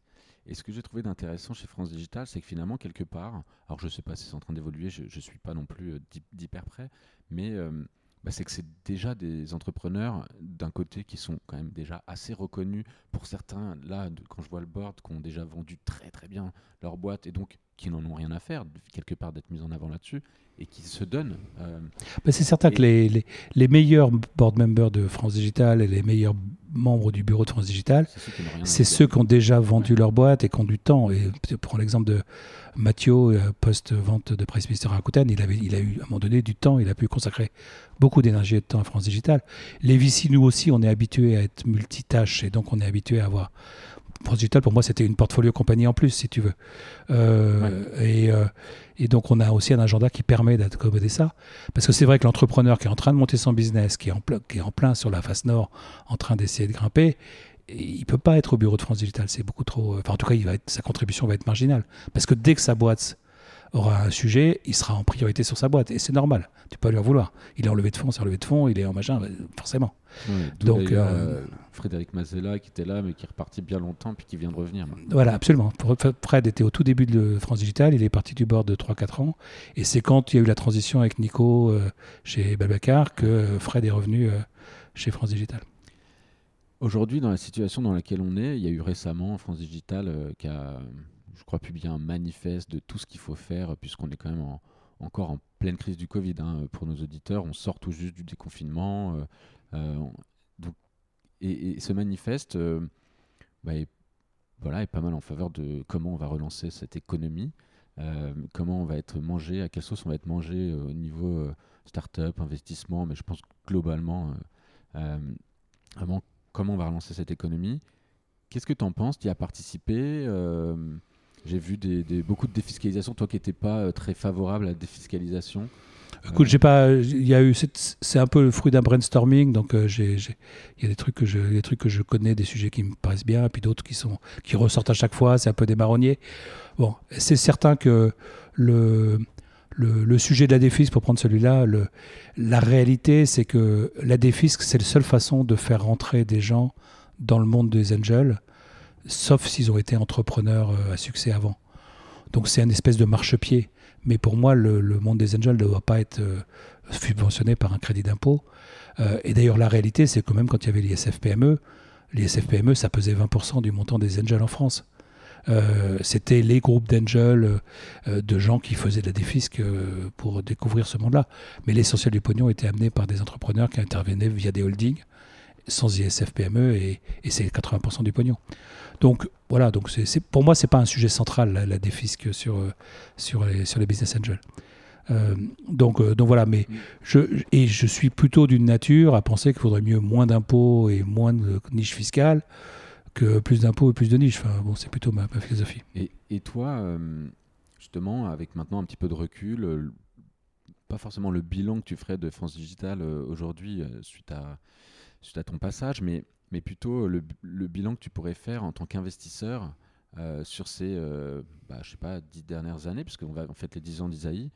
Euh, tu l'as vu évoluer comment et qu'est-ce que tu trouves de vraiment bien pour le pour l'investissement et qu'est-ce que tu trouves de peut-être un peu dangereux un peu moins bon? Bah, écoute, je, vais faire une seule réponse à la- aux deux questions parce qu'en fait, je pense que euh, la réponse s'applique aux deux. Tu as, un phénomène impressionnant qui est, euh, le- ce, qui est, ce qui est- ce qui est devenu BPI. D'accord Ouais, ça c'est Euh, et, et- et, euh, notre ami Nicolas Dufour qui a fait un boulot incroyable de mobiliser plusieurs anciennes entités publiques et en faire un truc dynamique, réactif, agile, etc. etc. très, très Et, et très très puissant. Et donc c'est remarquable, avec le danger que c'est très, très puissant. Euh, et peut-être un peu trop puissant par moment. Ou, ou voilà. Mais euh, voilà, donc c'est un- une bonne synthèse de la situation. C'est, euh, sans BPI, l'écosystème n'en serait pas là où il est. Et- mais, la, mais BPI, est, BPI dirigé par un, un mec qui comprend pas le business, ça peut devenir dangereux. Quoi. Bon, il se trouve que Nicolas il fait partie des quelques gars qui, qui savent à la fois parler à des technocrates de Bercy et, à- et à des entrepreneurs. Il y a des mecs comme ça, il n'y en a pas beaucoup. hein. Mm, mm, mm. Euh, comment tu, tu vois le, maintenant le- l'investissement et là, là, je sais que tu n'as pas de boule de cristal, mais, euh, mais tu le sens comment là, les, les, les 6-8 prochains mois, les deux prochaines années Peut-être qu'il faut quand même. euh, Bah, moi, je sens. traversé des tu- crises, tu, peux, tu peux dire, tu as deux, deux choses. Tu as en gros euh, toutes les boîtes financées, euh, on va dire, depuis 2-3 depuis, euh, deux, trois ans, qui vont avoir besoin de s'ajuster d'une façon ou d'une autre. D'accord? Ajuster leur base de coûts, ajuster leur business plan, ajuster le soutien qu'elles demandent à leurs actionnaires. Bon, tout ça, c'est en cours. on ne sait pas très bien de combien de temps la, constipation de, de la chaîne de financement durera. Peut-être pas longtemps, peut-être 2-3 trimestres, peut-être que début 2021, ça sera reparti. Peut-être plus, peut-être 7 trimestres, peut-être que ça redémarrera qu'en 2022. Euh, et ça, je parle pour les séries euh, A, B, C, enfin, grosses séries A, B, C. Euh, et puis à l'envers, tu as les boîtes qui n'ont pas encore été financées ou très peu financées, sur lesquelles le timing de lancement est génial. Euh, lancer un business dans une période comme aujourd'hui, c'est parfait. Tu as beaucoup moins de concurrents, tes concurrents sont pas bien financés. Euh, si tu as un truc malin, tu peux prendre le marché. Enfin, et puis une fois que la crise est terminée, tu t'émerges. Bah, tu regardes les grands champions de, enfin, le truc, le bon exemple, même si aujourd'hui il souffre un peu, mais Airbnb, c'est né en 2007-2008, hein, et c'est la crise des subprimes il y a pas mal de champions comme ça qui, sont issus des crises. Et on peut en citer plein hein, sur, euh, sur euh, la génération 2007-2008. Et là, je pense que bah, génération 2020, il y aura un paquet de boîtes dont on dira en 2027. Euh, tu vois, c'est une boîte, elle s'est lancée en 2020. voilà.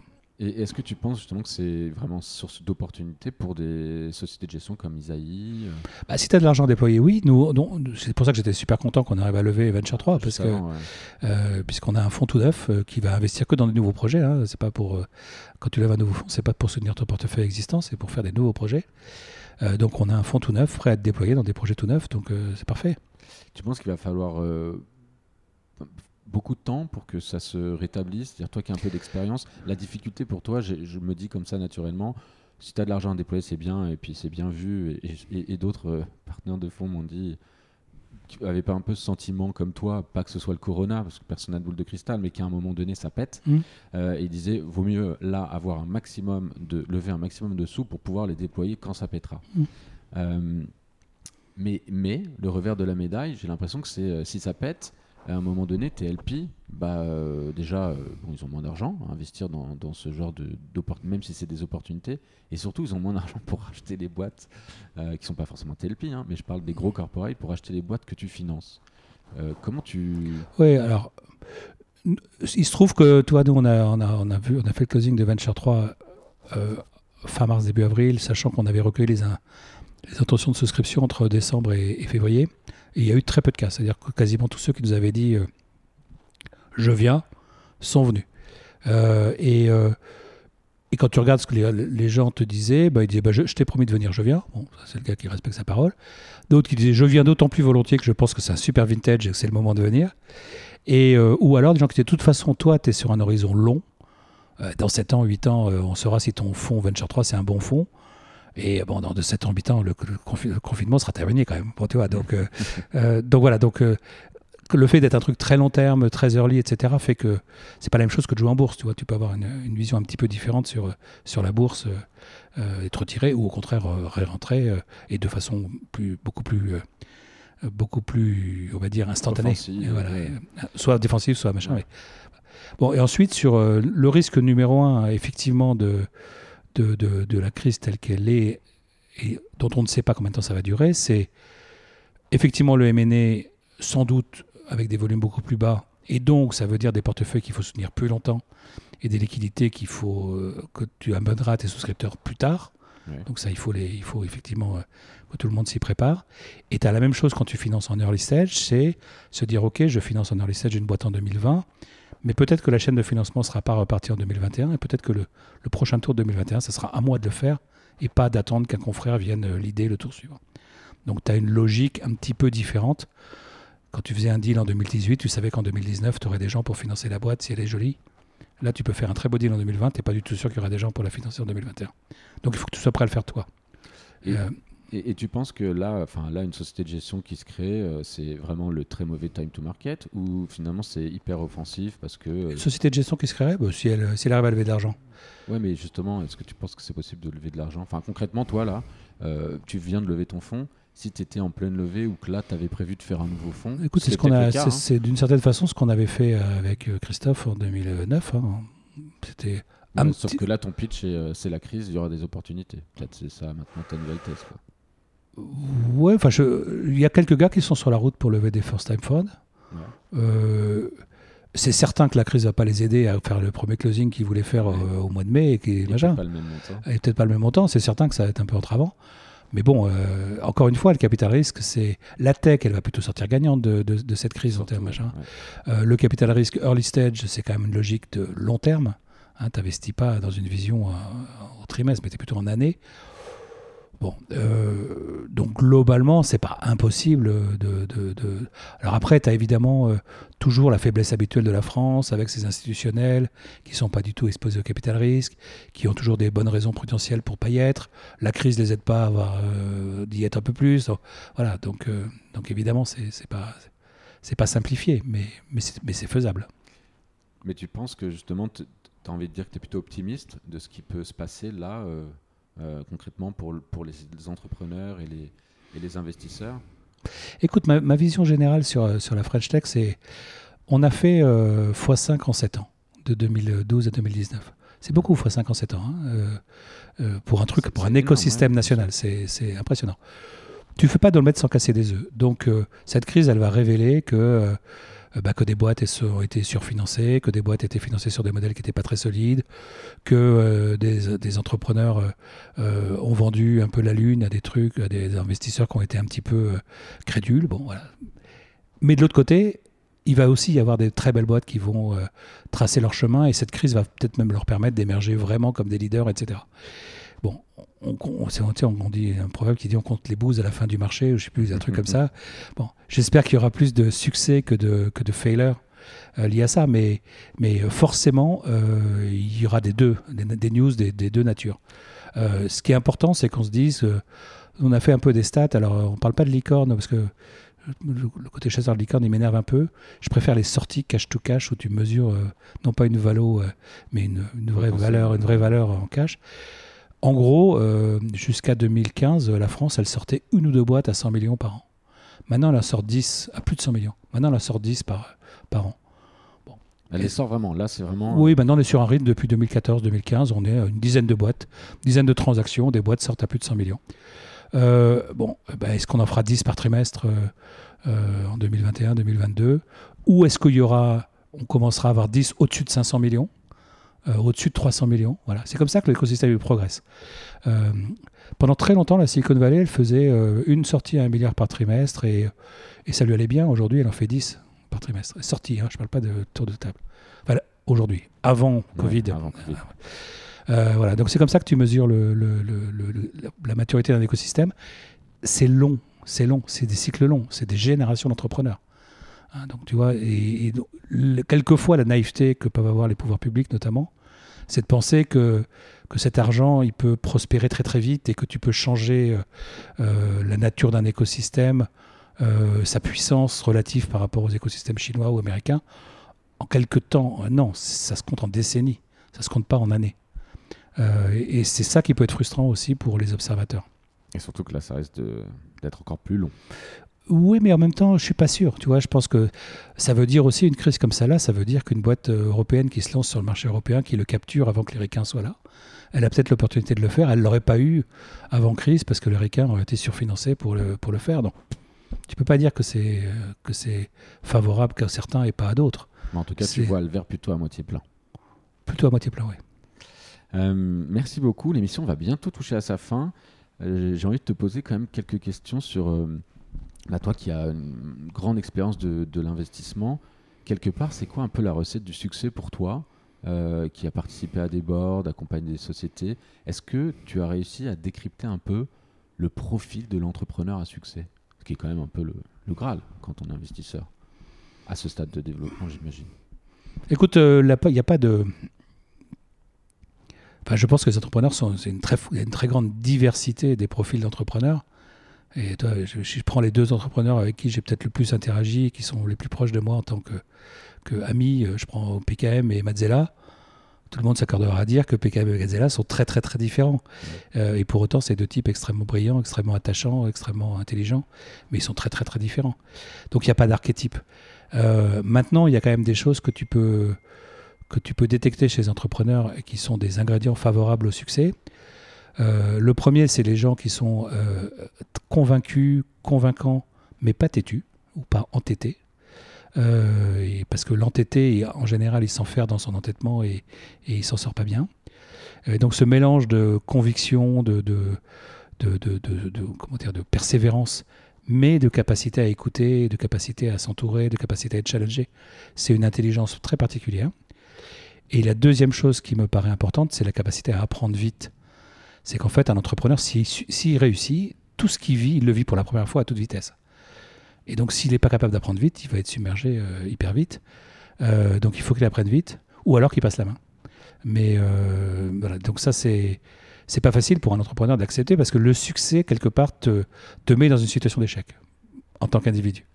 Et, et, et, en tant qu'investisseur, finalement, est-ce que tu continues, enfin, est-ce que tu, tu continues à te prendre des belles gamelles, j'imagine mmh. Euh, c'est pas que euh, c'est pas que du succès pour le Bien sûr.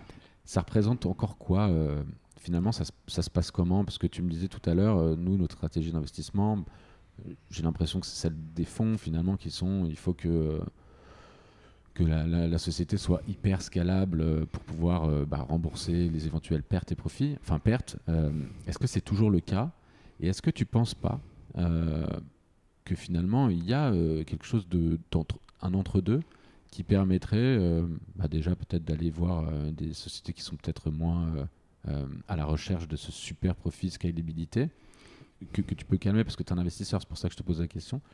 Mais avec aussi la notion, alors c'est peut-être un peu flou hein, ma question, mais aussi avec la notion de, bah de, de, nouveaux critères qui sont plus extra-financiers qui rentrent en jeu en ce moment, dans, encore plus pendant la période du Covid et post-Covid, que vont être les critères d'impact. impact, de, voilà, est-ce que tu as un... Écoute, d'abord sur l'histoire de, de, du modèle du capital risque qui était un peu, euh, euh on pourrait dire, euh, presque euh, caricaturé avec hyper croissance, hyper funding, etc. Nous, on est plutôt resté chez Isaïe des gens où on a dit la zone d'atterrissage, elle doit être beaucoup plus large que ça. Il n'y a pas que hyper croissance et hyper funding. toutes les entreprises n'ont pas le même destin. Ce qui est important, c'est par contre que le funding et la trajectoire soient cohérents. D'accord? Et je préfère à la limite euh, euh, une histoire, je sais pas, je prends l'exemple de Sticky Ads qu'on a vendu à Comcast. On l'a vendu plus de 100 millions. La boîte avait fait à peine 4 millions d'euros de, capital. Les fondateurs avaient encore la majorité au moment où on la vend. C'est une très très belle histoire de capital risque. Nous, on fait 10 fois la mise. On va pas se plaindre. Euh, mais on n'a pas fait d'hyperfunding. Et il y avait une croissance qui était très belle, mais qui n'était pas. était pas on n'a pas dit on va faire une licorne. on a fait une très belle boîte avec très peu d'argent et, et enfin très peu d'argent relatif. Hein. Et, euh, et c'est pour moi, c'est une histoire de capital risque. Donc, euh, moi, je, considère que la zone d'atterrissage doit être large. Et c'est pour ça que je ne pense que mettre trop tôt les boîtes dans une stratégie binaire qui est soit hyper croissance, hyper funding, soit t'es rien, c'est hyper, dangereux. Euh, et c'est pas, et en tout cas, ça désaligne très clairement. là, il y en a qui, vont prendre cher. Il y a des gens qui vont avoir un peu la gueule de bois. Donc, on a déjà cette vision-là. Après, sur impact et, et autres trucs nous, on n'a pas voulu euh, labelliser un fonds impact chez Isaïe, etc. Parce qu'on s'est dit, alors si on en fait un fonds impact, c'est-à-dire que le reste, c'est du for bad, euh, puis on fait du for good dans un. Moi, je sais pas, en fait. On n'a pas envie de faire des trucs qui tuent les singes, on n'a pas envie de faire des trucs qui mettent du mercure dans les rivières, on n'a pas envie de faire des trucs qui sont euh, des machins. Enfin, tu vois, on a envie de faire plutôt des trucs vertueux, des, des business qui, qui, qui, qui globalement crée un vrai affectio societatis entre les utilisateurs, la société, ses actionnaires, etc. Euh, on sait aussi que c'est ça qui résiste le mieux dans la durée. Euh, voilà. On a aussi une pression de nos LP qui nous demande d'aller vers des, des reporting ESG, euh, ISR ou autres. Donc tout ça va dans, le bon sens. Mais les, les ayatollahs du for good ou de l'impact, je m'en méfie un peu. D'accord. Ton sentiment, c'est que bah, finalement, en plus, quand on prend ton portefeuille, euh, des boîtes comme Blablacar, qui aujourd'hui seraient qualifiées de boîtes à immense impact, bah, tu n'as pas attendu. Euh. Non, absolument, ça fait 10 ans. Euh, excellent. Bah, écoute, je vais te poser les, quelques petites questions qui, clôturent tout le temps mes émissions.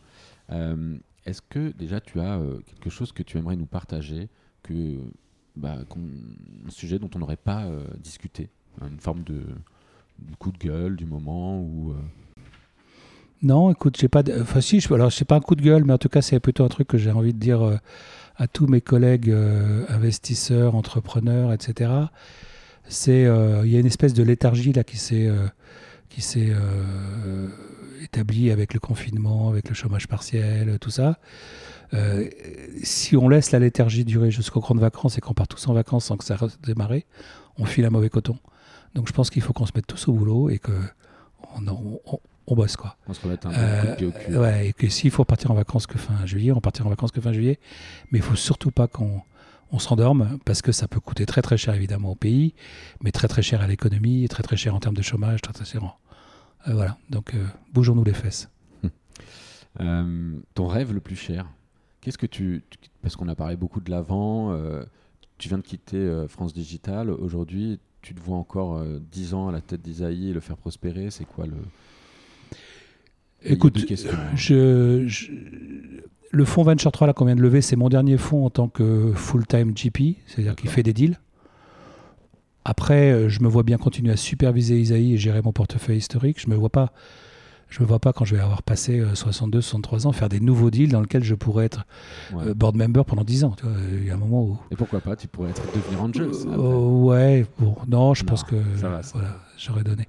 Donc voilà, donc je, et, donc j'aurais fait ce métier 30 ans et c'est très bien quoi. Et justement, c'est quoi l'après?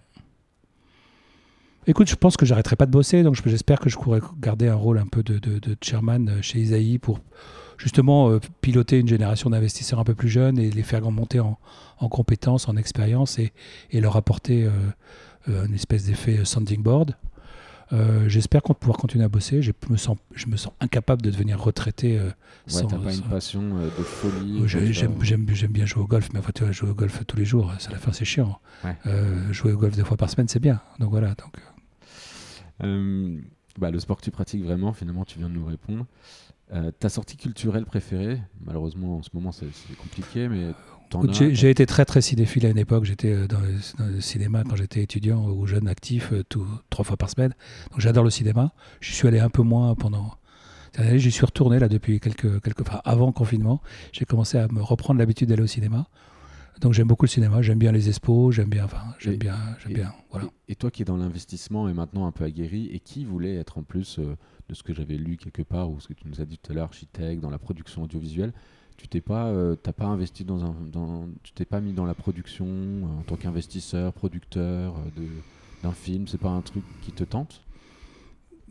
Écoute, à titre perso, si un jour il y a un projet qui me plaît et que la somme est dans mes moyens, je, ouais, je, serais, je serais content de, participer. J'ai participé à des trucs, j'ai pas envie de faire de la, pub de trucs que j'ai fait, mais ça m'est arrivé d'investir à titre perso dans des trucs parce que j'ai des coups de cœur.